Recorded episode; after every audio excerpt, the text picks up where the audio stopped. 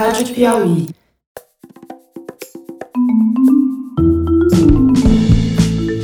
Sejam bem-vindos ao Maria Vai com as Outras, um podcast da revista Piauí. O tema de hoje é aborto. A gente vai conversar com uma mulher que criou uma ONG para ajudar outras mulheres a fazerem abortos legais fora do país. Independente dos meios de contraceptivos, além, para além das questões sociais que existem no Brasil hoje, o aborto é uma questão da vida das mulheres, ponto. A nossa avó fez, a nossa mãe fez, nós fazemos e as nossas filhas farão. E falamos também com uma das mulheres que viajaram com a ajuda dessa ONG. Nesse caso, a gente omitiu alguns detalhes da história dela porque ela vai ficar anônima. Aí, assim, começou a martelar na minha cabeça. Porque, assim, eu sempre achei que era um direito da mulher escolher, sabe? Na minha cabeça, cada mulher tem a sua história e escolhe se quer ser mãe ou não. O corpo da mulher, a vida da mulher, a sobrecarga é com a mulher. E isso começou a martelar na minha cabeça. Mas se eu penso assim, por que, que eu vou fazer o que os outros querem? Aí eu acabei tomando a decisão, né? Enfim. O episódio de hoje conta a história de aborto de três mulheres, sendo que a terceira sou eu. Nós três tivemos dinheiro e tivemos acesso à informação para conseguir fazer procedimentos relativamente seguros. Agora, a gente sabe que essa não é a realidade da maioria das mulheres no Brasil.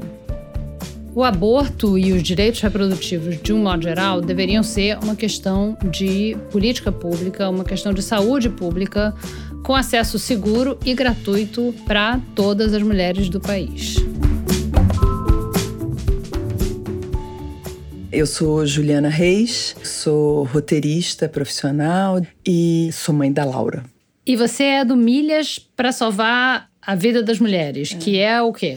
Uh, em 2019, a partir de uma ideia totalmente espontânea de post de rede social, surgiu a ideia do Milhas pela Vida das Mulheres, a ideia que surgiu assim, espontaneamente, caiu no chão e germinou. E em alguns meses foram reuniões com advogados, com pessoas que têm mais entrada em movimentos sociais. Enfim, foi uma espécie de trabalho para viabilizar aquela ideiazinha que, e que germinou ideia? na gente. Que ideia era essa? Que era a ideia de recuperar milhas de doação para possibilitar mulheres que não podem arcar com uma viagem ao estrangeiro, né, a possibilidade de fazer um aborto seguro e legal. Num outro país, fora do Brasil. No outro país, fora do Brasil, num país vizinho. Na verdade, seguindo de uma maneira muito inspirada o exemplo dado pela Rebeca Mendes em 2017, após ter feito o pedido ao Supremo, a Rosa Weber, para receber uma autorização de abortar legalmente que escapasse às três causas previstas em lei no Brasil hoje. Que são? Que são anencefalia, risco de morte para a mãe e gravidez fruto de violência sexual, né? Quer dizer, o caso da Rebeca não caía nessas circunstâncias, mas ela escreveu uma carta explicando as suas razões pessoais, que eram inclusive razões muito consistentes. Ela pede essa autorização, Rosa Weber responde dizendo que não vai analisar o mérito, já que não está na lei, mas o fato é que ela recebeu a negativa e no final de 2017 parte, digamos assim, publicamente. O aborto dela foi um aborto fora do armário, fora do segredo, fora do silêncio. Eu acompanhei essa notícia e fiquei muito esperada por isso. Pensei muito nisso. Tem uma matéria na revista Piauí sobre ela, que se chama O Procedimento, mas a gente vai colocar o link. Em 2017 mesmo, fiz o mesmo post que tal a gente doar a milha para que outras mulheres possam fazer essa viagem? E talvez cinco pessoas tenham curtido. em 2019, 5 mil mulheres começam a falar disso, reagir, coraçãozinho, dizer eu topo em três horas. Que de rede social. Isso. É. E a que você atribui essa diferença em dois anos? Eu, Mesmo eu... post em dois anos. Obrigado, Damares. Ah, jura? Você acha que é isso? Eu sempre disse que a lei que descriminalizaria o aborto chamaria Rebeca Mendes e hoje eu tenho dúvidas. eu acho que a Damares mereceria ter o nome dela nessa lei. Porque você acha é. que a atitude dela provocou uma reação nas mulheres de dizer: não, não é possível, estão cerceando demais nossos direitos reprodutivos, tem que fazer alguma coisa? Eu acho que quanto mais o teto está baixando, mais a gente tende a explodir o telhado.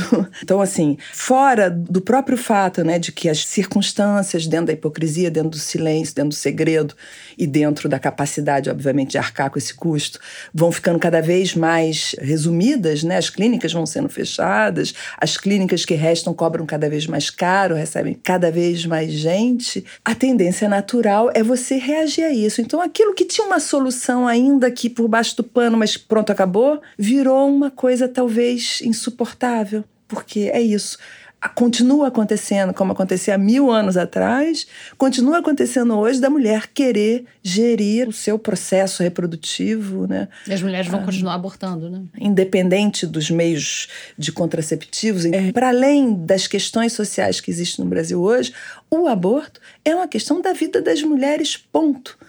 A nossa avó fez, a nossa mãe fez, nós fazemos e as nossas filhas farão. É. Você tem números para aborto no Brasil? Como é ilegal, eu sei que é muito difícil ter número certo, né? Mas os números são muito incertos e eles são baseados em sintomas que revelariam a sua existência, na verdade. Quer dizer, a gente acaba contabilizando o aborto a partir da quantidade de mulheres que entram em hospital público com problemas em sua saúde reprodutiva que seriam eventualmente causados por abortos inseguros. Então, quem o... faz aborto em clínica particular e dá tudo certo não entra na estatística quem faz aborto e dá tudo certo não entra na estatística, a não ser quando essa pessoa eventualmente morre ou aparece carbonizada, porque a clínica não era tão, tão eficiente assim. Em 1989, eu fiz um aborto na maior clínica do Rio de Janeiro de então. Dr. Chaim Leblon, top do top. Uma semana depois, Mas eu você entro... pode dizer o nome da clínica? Por quê? Dr. Chaim já faleceu, ele perdeu o direito de exercer a medicina desde então. Além do que, o Dr. Chaim foi uma instituição no Rio de Janeiro dos anos 80. É, conta, por conta Fernanda do Dr. Torres já fez crônica em homenagem ao Dr. Chaim. então, assim, é um patrimônio coletivo das mulheres jovens, Zona Sul, de um certo Rio de Janeiro, né? E, e você sobre... fez lá? Eu fiz lá. Uma semana depois, eu caio estatelada na rua em hemorragia interna, porque o meu embrião estava nas trompas. Quer dizer, isso anos 80, lógico, né? Não, não se fazia processos investigativos antes de fazer aborto. E foi o próprio Dr. Chaim que me recuperou e me levou a fazer uma microcesariana. Ele salvou a minha vida, né? Eu não sei se por causa disso, talvez eu tenha um profundo afeto pela figura do aborteiro, que eu acho que, na verdade, no Brasil é a única pessoa que garante a nossa liberdade sexual. Então, assim, óbvio que existem os charlatões, existem os criminosos, existem os bandidos, os mercenários, mas essa figura, como existem talvez em outras é, especialidades da medicina também, né? Eu tenho muito afeto pelo aborteiro, usando essa palavra meio, meio dura. Enfim, a tentativa era só de dizer que não é necessariamente só a mulher pobre, periférica, negra e mãe solteira que morre desse aborto clandestino e ilegal. Quase né? aconteceu com você, né? Quase aconteceu. Mulher da, da Zona Sul, de classe média, com dinheiro para pagar o aborto, e é, mesmo assim. Exatamente, e que fez esse aborto nas melhores condições presentes naquele momento. Quando você fez o aborto, como é que foi? Quem era o pai? Como foi a tua decisão? Eu ouvi a minha vida inteira de ginecologistas que eu teria muita dificuldade de engravidar por ter um útero retrovertido. Então, o contraconceptivo, né, nunca foi uma questão. Ao contrário, eu sempre lidei com um eventual luto, né? De... Um luto de achar que você não ia engravidar. É. Então você não se preocupava muito, era uma coisa que você achava que não ia engravidar, então não. É, o fato é que, ao me saber grávida, e sem nem um segundo passar pela minha cabeça de me tornar mãe, eu fiquei feliz. Eu fiquei feliz, apesar de saber que eu ia fazer um aborto. Eu tinha 19 anos. Você ficou feliz porque você descobriu a eu sua capacidade de. De ser de... mãe quando eu quisesse. Sei. Não e... naquele momento, mas alguma é. hora. É. Ao mesmo tempo, e apesar de ter as raízes de familiares uh, religiosas, uh, eu não experimentei uma questão, moralmente falando, muito complexa em relação a essa gravidez. Nem você com você ou você com a sua família? Nem eu comigo. Acho que a questão de, da família nem se colocou. Mas você conversou com alguém? Com o pai da criança? Ou, ou a tua mãe? Ou, enfim, teu pai? Não, foi uma decisão absolutamente tomada e feita. E não fosse esse pós né? Obviamente, a minha mãe foi lá me tirar do hospital depois dessa microcesariana. Quando você foi para a clínica sozinha. do Dr. Chain, você fui, foi sozinha? Fui sozinha. E, por incrível que pareça, a minha vida, eu vivi grande parte dela na França, vivi 17 anos na França. Posteriormente, a minha filha nasceu na França. E eu tive ocasião um pouco de reviver a situação do aborto numa situação radicalmente oposta de uma gravidez desejada, com uma criança que tinha nome e com um diagnóstico de trisomia 21, que eu interrompi na França. Na França. E vivi o meu luto, vivi, enfim, mas que é tão distinta do que eu vejo e eu penso que o que a gente vive tem a ver com isso. O arrependimento não é da mulher, é da sociedade. A culpa não é da mulher, é da sociedade. A dúvida até ao mesmo tempo que gera muita empatia também, né? Quando a gente está falando com essas mulheres, às vezes eu tenho a impressão de, em muitos casos, poder dizer: eu sei o que você está sentindo. E você né? diz? Digo, digo. Ajuda, ajuda elas a ouvir isso? É. Que você já passou por isso? Acho que sim. E esses números, então, mesmo sendo falhos, tem alguma ideia de quantas mulheres, sei lá, por ano fazem aborto no Brasil? Pois é, em 2016, né, existe a Pesquisa Nacional do Aborto, que dá conta de meio milhão de abortos inseguros realizados por ano no Brasil. O Ministério da Saúde, em seguida, vai fazer pesquisas que apontam para o dobro disso. Ou seja, a um gente. Um milhão por ano. A gente estaria num universo entre meio e um milhão por ano de abortos clandestinos e ilegais e que resulta no quarto fator de morte materna Uau. no Brasil. Ou Uau. seja, as mulheres morrem de, de parto, de, de, de pré-eclâmpsia de, e de aborto. Então, milhas, como é que funciona? Milhas pela Vida das Mulheres. É uma ONG informação. Na verdade, tudo é muito fresco. O post data exatamente de junho de 2019. Então, setembro de 2019, a gente lança na imprensa, com alguma comunicação, a operação de fato. A gente tem um site, a gente tem um modelo de estatuto para registrar. E um mês depois a gente estava mandando mulheres para a Colômbia. E aí, como é que funciona é... isso? Vocês acompanham elas? Como, não, como é que funciona? Não, é uma operação totalmente 100% digital, online. As mulheres entram em contato com a gente via Facebook, e-mail, Zap. A partir daí existe já um momento até de filtro, até para preservar a operação e também tentar coordenar as capacidades, as possibilidades de ajuda que a gente tem. A gente faz uma série de perguntas básicas consegue determinar tempo de gravidez e demanda uma ultrassom com tempo de gestação e visualização do embrião no útero exatamente para precaver gravidezes ectópicas ou anembrionárias, que se chamam, né? quando não existe embrião fecundado dentro do útero. A partir daí, quando a gente tem determinação de tempo de gravidez e a situação propícia, a gente começa, na verdade, intermediar a relação com as clínicas na Colômbia. A gente não atravessa nada, enfim, não é agência de turismo, não vende passagem, não recebe dinheiro, a não ser das doadoras, né, das apoiadoras, mas as mulheres tratam diretamente na Colômbia, seja com hotel, com transporte, mas a gente propicia tudo isso. Quantas vocês já ajudaram? Nesse mês a gente fecha 20 tendo contribuído efetivamente em oito viagens, seja negociando os valores do procedimento, seja bancando inteiramente passagem, hospedagem, alimentação, táxi do aeroporto. Tudo isso de uma maneira remota, ou seja, a gente ajuda a mulher de Manaus, de Natal, de Campina Grande, de Cuiabá, ah, de Porto Alegre. De qualquer lugar que ela esteja, ela. É, a gente não coloca dinheiro na mão de ninguém, a gente paga os custos. Gente... Vocês bancam os custos para aquelas que não têm dinheiro para pagar? Exatamente. E as que têm pagam. As que pagam têm. diretamente para o Para a clínica, para o hotel, para tudo. A gente pode bancar, inclusive, refeições e, e transporte terceirizados pelos hotéis com os quais a gente fez parceria. Qual a reação, então, do governo colombiano de virem mulheres de fora da Colômbia para fazer aborto? É, eu não acho que isso seja muito discutido. Inclusive, Sei. assim, talvez seja aquele gato que ninguém quer levantar, né? A lei colombiana é muito clara, não prevê a nacionalidade, ela não prevê que a interrupção seja feita obrigatoriamente pelo Serviço Público de Saúde, o que abre a possibilidade do serviço privado atender essas mulheres com ou sem convênios né, de Estado, mas é dentro dessa brecha que a gente se insere. Por exemplo, no Uruguai, onde o aborto é descriminalizado, somente o Serviço Público de Saúde pode oferecer interrupção. E isso faz com que só tenha acesso a esse serviço uruguaias ou residentes há mais de dois anos no Uruguai, o que nos impede de poder estabelecer essa parceria com o Uruguai. A mulher chega no serviço de saúde ou na clínica, o que, que ela diz para que esteja de acordo com a lei?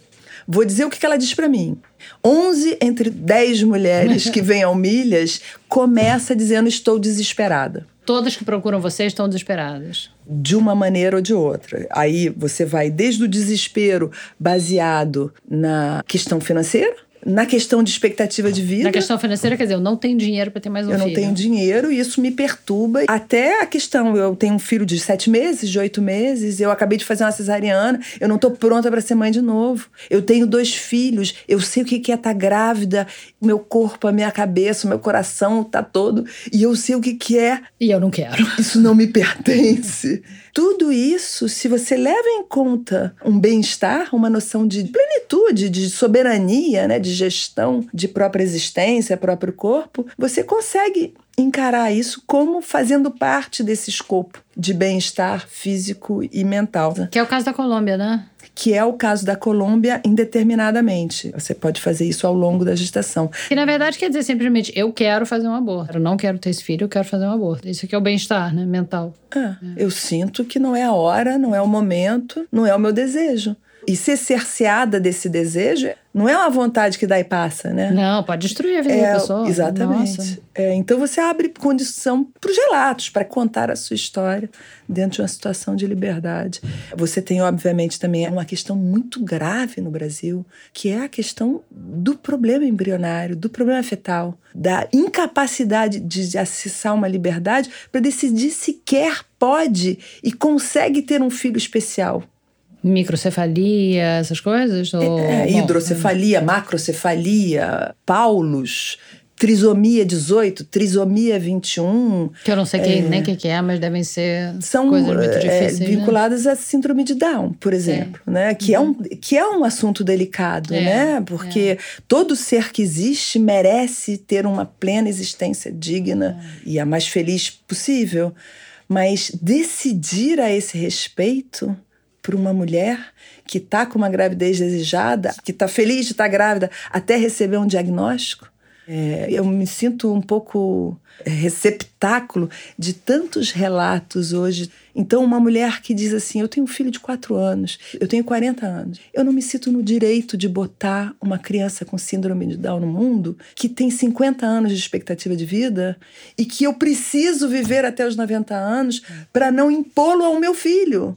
É, eu vou morrer antes e o meu filho vai precisar de mim, e aí o que, que acontece, né? É, e aí você para e pensa, né? São coisas com as quais nem todo mundo lida, mas o Estado brasileiro talvez deveria lidar, né? É. E vocês já conseguiram ajudar, então, 20 mulheres desde. Quer dizer, não tem nenhum ano, né, que vocês estão em operação, né? 20 mulheres. Nos relacionamos com muitas mulheres que, na verdade, tinham uma gravidez anaembrionária, que tiveram abortos espontâneos depois. A gente viabilizou já três abortos legais no Brasil mesmo mesmo. Ah, olha só, conta, conta isso. A partir de demandas que chegam a gente de, por favor, me ajudem, estou grávida, não posso ter esse filho, perguntas são feitas. Então, o corresponsável dessa gestação sabe da gestação, está com você nessa decisão. Não, ele não sabe porque é uma pessoa que passou pela minha vida, mas foi uma noite. Desculpa, é, sem querer me meter na sua vida, uma noite você não usou preservativo? Na verdade, usei, mas ele tirou, eu tava muito bêbada. Opa! Direto, aborto legal, acionar a rede de médicos que sejam decentes. Porque aí é considerado né? estupro, né? Exatamente, a gente vai acionar uma rede de aborto legal Quer dizer, no se ela Brasil. não pode consentir, por definição é estupro, não é isso? É. Na verdade, um marido que dá um encostão na sua esposa de noite enquanto ela está dormindo É pode estupro. ser considerado uma violência sexual, né? E aí vocês já conseguiram, então, três, Três. casos de aborto legal no Brasil. É, pra- espalhados Brasil. Olha sim, só. Isso me deixa especialmente vitoriosa, né? E vocês têm algum acompanhamento com elas depois, quando elas voltam? Temos, e óbvio que isso não é uma regra estabelecida, porque antes de mais nada a gente tem que respeitar. Na verdade, a gente não entra de fórceps na vida de uma mulher. Ela permite que a gente entre até onde ela permite. E é óbvio que existe, na realidade, mulheres que vão preferir virar a página e não tocar mais nesse assunto. Que preferem encerrar aquela experiência. Perfeitamente compreensível. E a gente não pode exercer uma força contrária. Uma coisa que me impressiona demais nisso é que eu me vi ao longo dos meses, muitas vezes, não é uma exceção, a única pessoa a saber de uma gravidez na vida de uma mulher que eu não conheço. Uau! Uma decisão tão solitária, né? É muita violência isso. Então, assim, essa mesma mulher que pode me guardar no fundo do coração dela pro resto da vida, ela pode querer eventualmente que eu desapareça da vida dela. Claro, porque você é a única ligação viva com uma coisa que ela tem muita dificuldade de falar, né? Exatamente. É, e ela, daí você some da vida dela, é como se aquilo nunca tivesse acontecido, né? Exatamente. Ah. Perfeitamente normal. A gente nunca sabe, né? É, Eu fiz também um aborto, que nem você, só que eu não tinha 19 anos. Você falou que você tinha 19 anos, acho que a gente fica até um pouco mais. Você tem mais desculpa, sabe? Porque a gente tá sempre se culpando, né, de Hum. tudo. Eu, quando eu engravidei sem querer, eu tinha quase 40, tinha 36, sei lá, mas por aí, 36, 37. E já casada, já com dois filhos. E o que eu pensei foi, mas que imbecil que você nunca engravidou sem querer na vida. Vai engravidar com 36 anos de idade, já dois filhos, já uma filha já entrando na adolescência. Eu me senti tão idiota, tão completamente idiota, mas não tive um segundo de dúvida, nenhum segundo de dúvida de que eu não queria ter aquele filho, de que não era o momento de estragar a minha vida, minha carreira, talvez meu casamento. Meus filhos já estavam grandes, eu já tinha me livrado daquela coisa de criança pequena. Não queria, não queria. Nunca quis ter três filhos. É, Eu tinha um menino e uma menina, já estava tudo certo, era o que eu sempre quis ter, mas não passou pela minha cabeça não fazer um aborto. Mas como você, eu pude ir numa clínica particular, que eu sabia onde era, que eu tinha contato. Eu sabia que a minha mãe já tinha feito aborto quando eu era adolescente, ela fez e ela me contou, então eu sabia, não era nenhum problema. Mas quando eu fui avisar, as pessoas na minha vida, eu avisei. Foi exatamente isso, eu avisei. Eu não falei com meu marido, ah, olha só, eu tô grávida, o que, que você acha? Não, não. Eu falei, olha só, tô grávida, o aborto vai ser dia tal, tem que pagar em cash, e é isso. E você vai comigo. E aí avisei minha irmã, avisei minha mãe e acabou. Não perguntei pra ninguém, ninguém também questionou, porque eu também não, não dei nenhuma abertura, ninguém questionaria, eu acho. Mas não dei nenhuma abertura, eu tinha muita certeza. E nunca me arrependi um segundo, nunca passou pela minha cabeça que seria bom eu ter tido um filho naquela altura dos acontecimentos. Que teria sido um desastre. Pra mim, pra criança, pra todo mundo. Teria sido um desastre. É. A questão é conseguir falar, né? Ultrapassando a questão legal, vem a questão moral. É, é o meu assunto preferido. Por incrível que pareça, eu não perco uma ocasião de falar disso abertamente, porque aproveitando esse elevador de resistência que a Damares está nos oferecendo, eu acho que é a ocasião de colocar isso para fora do armário e transformar isso num fato da vida das mulheres é que vai nos ajudar a derrubar essa lei. Eu acredito mais hoje do que antes.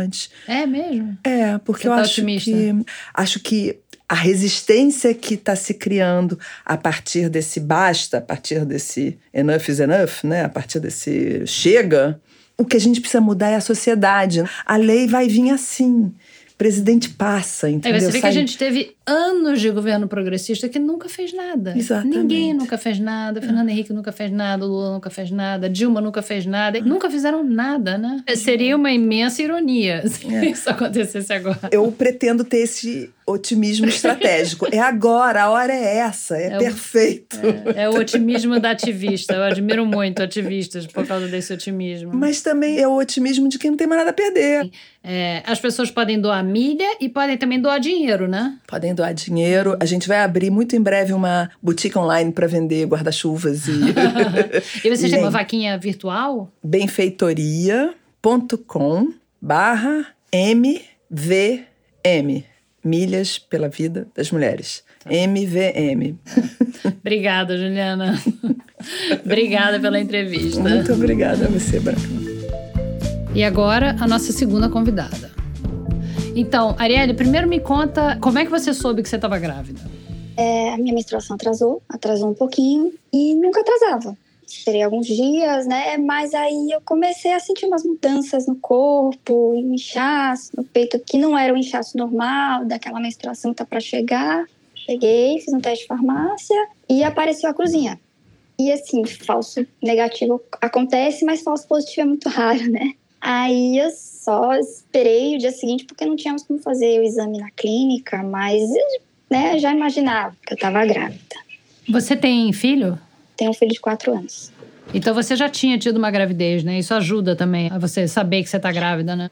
Eu acho que dá pra gente perceber alguns sinais. O que, que você pensou na hora que você viu aquela cruzinha lá? Eu mal consegui olhar, assim, pro exame, sabe? Eu, eu tava no trabalho, saí do trabalho, aquela coisa assim, sabe nem para onde vai. Aí no início eu fiquei na dúvida se eu ia contar pro meu marido.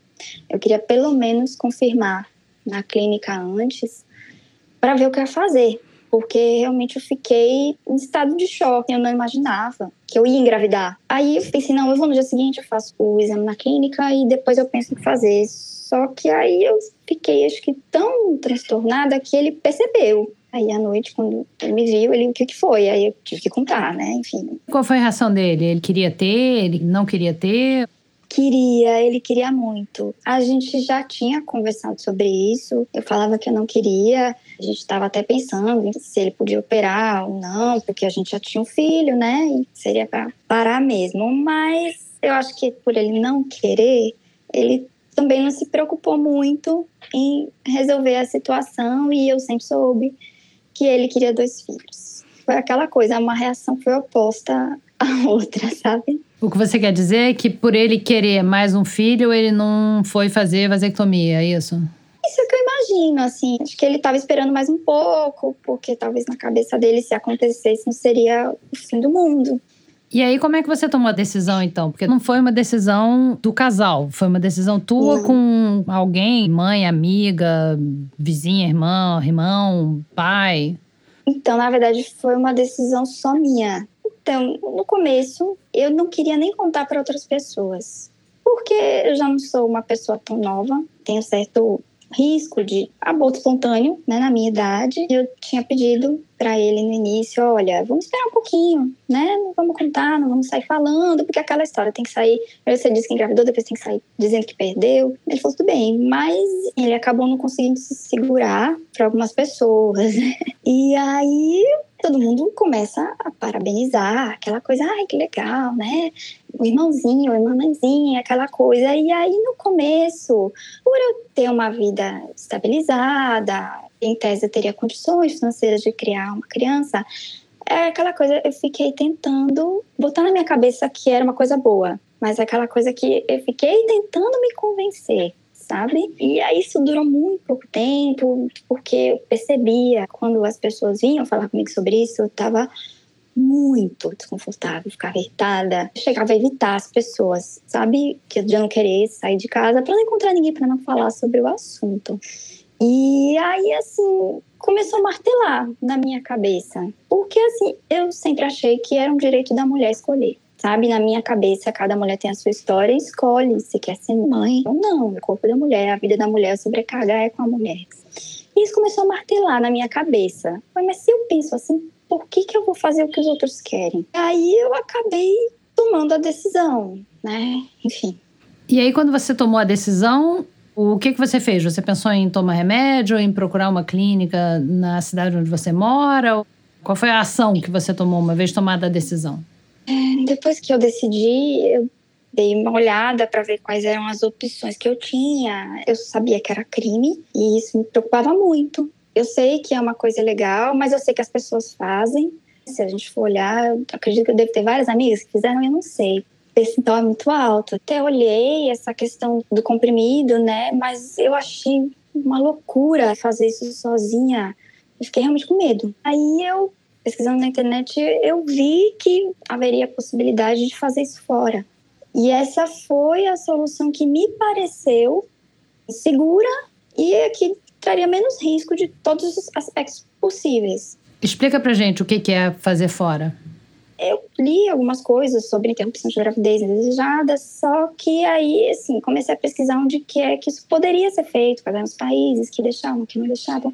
Comecei a ver que em vários locais isso é permitido, né? Isso, isso muda a questão de quantas semanas. E aí comecei a ver quais eram esses países em que eu poderia fazer, que seria viável para eu programar uma viagem Aí vi que tinha a, alguns países da Europa, que tinha nos Estados Unidos e que tinha na América Latina. Quando eu fiz a busca, apareceram nomes.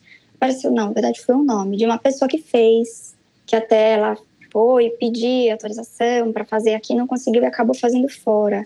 Aí que eu achei bom, eu acho que isso daí eu conseguiria fazer, não oferecendo risco para mim, enfim, de uma forma segura. A tua ideia era ir sozinha? Era pegar um avião Sim. e ir para um país sozinha? Não, tanto que, assim, quando eu realmente falei, é isso que eu quero, me decidi, não quero levar a gestação para frente.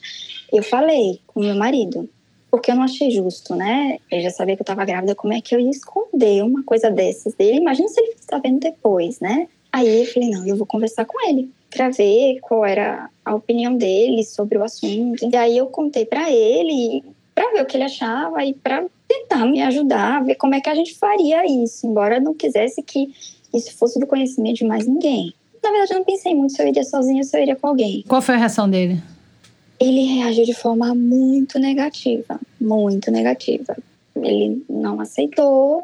Na verdade, acho que é, ele ainda está tentando me convencer a não fazer, porque ele é contra, né? E aí a gente passou por uma série de conversas, assim, mas por ele não aceitar, ele também não consegue me ajudar e até a resolver a situação muito difícil para ele, né? Ele não concordou, mas eu achei que era uma coisa que eu tinha que resolver pensar também na minha situação. Também não achei que era justo eu desistir só por conta dele, né? Quem ia passar por toda a gravidez e até depois é, é mais a mulher que fica sobrecarregada, em que tem a maior quantidade de tarefas. É, quem engravida, quem pare, quem amamenta, quem cuida.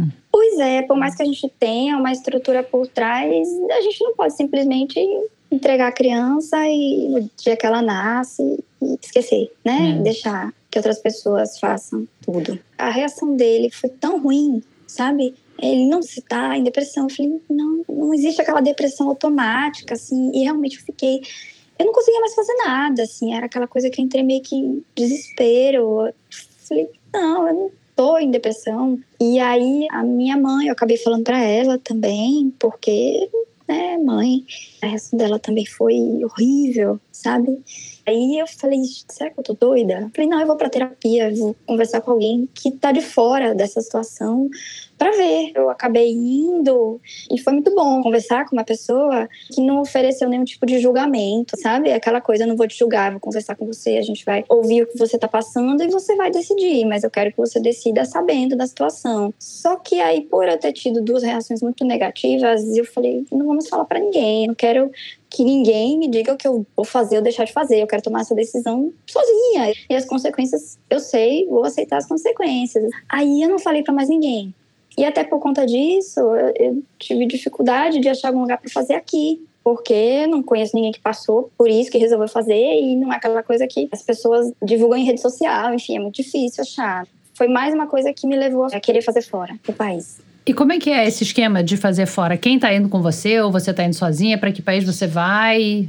É, quando eu comecei a pesquisar, eu cheguei a olhar em alguns países da Europa, Portugal, que seria um lugar que eu conseguiria ir, mas aí, por conta das semanas de gravidez, eu estaria com prazo muito curto, para mim estava difícil de conciliar. Depois eu cheguei a olhar nos Estados Unidos também, que é permitido, mas também não é uma viagem tão fácil de organizar. E aí, quando eu pesquisei na internet, que eu vi a história de uma menina eu acho que foi na Piauí. A, a Rebeca, né? Rebeca é o nome é, dela, né? Exatamente. Hum. Eu vi a história dessa menina e falei, nossa, que menina corajosa, né? De ter botado a cara para bater, assim. Que impressionada. E aí eu vi onde ela fez. Ela tinha ido para Colômbia e ela tinha sido assistida. Na época, ela falou que tinha entrado em contato com uma pesquisadora que morava em Brasília, que era uma pessoa que eu já conhecia, que é atuante na área da mulher, que é a Débora Diniz. Falei, essa menina estava bem assessorada, ela se sentiu confortável de fazer lá. Aí, lendo outras histórias, não lembro exatamente onde foi, apareceu a história da vaquinha das milhas. Foi uma história muito curtinha. Ah, você topa vender suas milhas para ajudar alguém a fazer. Não tinha pensado nisso na hora porque acho que eu não dei muita atenção. Por coincidência, alguns dias depois, eu recebi num grupo que eu participo, uma das pessoas que também participam divulgou uma ONG que fazia essa vaquinha que eram milhas pela vida das mulheres. E eu estava aguardando resposta de outros lugares que eu já tinha mandado mensagem, estava aguardando contatos de clínica, não sei o quê. E aí eu entrei no site, eu vi a história, não era o meu perfil, eu poderia custear a viagem, mas eu achei muito interessante e eu vi que tinha um contato lá, eu falei, eu vou mandar uma mensagem para ver o que acontece. Foi aí que eu conheci a Juliana e começou toda a história. E aí, agora você está indo quando? Eu vou na próxima semana já para Colômbia, né? Já está tudo organizado, está tudo agendado com a clínica, são alguns detalhes que só pode acertar quando chegar lá, porque tem que passar pela consulta, enfim. Mas agora está mais próximo do final, demorou um pouquinho para organizar, é aquela coisa, né? Depois que você decide, você quer para ontem, mas a gente tenta segurar um pouquinho a ansiedade e vai dar tudo certo. E agora você está mais tranquila? Olhe, Tô e não tô, porque agora que tá chegando perto eu tô tendo que organizar toda a viagem e ainda não é uma questão tão tranquila na minha casa. Ainda tô tendo que conversar com meu marido sobre isso, mas acho que vai melhorar. Depois que eu fizer, acho que eu vou ficar mais tranquila, com certeza. Que bom, então. Então tá. É. Boa viagem para você. É, Obrigada. Boa sorte, bom procedimento. É tranquilo, viu? Olha, não é tranquilo para todo mundo, não é uma coisa que você diga, uhul, oba, vou fazer aborto. Ninguém diz isso. Quem acha isso é louco. Mas dá para fazer, vai dar tudo certo. Não se preocupe. Tá, muito obrigada. Você parece muito segura na tua decisão e isso é que é importante. Foi isso que eu me preocupei, assim, sabe? Eu falei, não, eu vou tomar essa decisão, só vou fazer quando eu tiver certeza. E realmente eu tô, eu tô muito segura, sabe? Embora eu goste muito do meu filho, eu amo o filho que eu tenho. Aí, às vezes parece que é uma coisa um pouco contraditória, mas não é. E é uma coisa é muita responsabilidade, assim, né? A maternidade é muita coisa que a gente tem que ver. E eu realmente achei que não seria responsável mesmo da minha parte levar isso para frente contra a minha vontade. Tô segura. É, tá bom. Boa viagem, então. Obrigada. Dê notícias. Obrigada. Tá bom. Tá. Tchau. Tchau. Obrigada. Obrigada a você.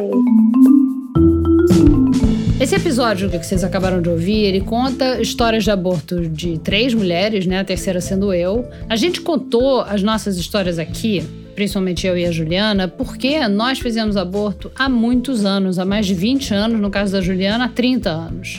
E é muito bom poder falar abertamente, mas como aborto é crime no Brasil, não conte a tua história em público se ela tiver acontecido há menos de 8 anos, que é o tempo que leva para o crime prescrever. Tem um canal no YouTube chamado Vozes da Igualdade, em que a ativista Débora Diniz explica tudo isso e ela conta 52 histórias anônimas de abortos que as mulheres mandaram para ela. Vale a pena ir lá ver, você certamente vai se identificar com mais de uma história que ela conta. A gente coloca o link na página do Maria na revista Piauí. Também a ONG Think Olga tem um PDF respondendo todas as perguntas frequentes sobre aborto que elas recebem das leitoras.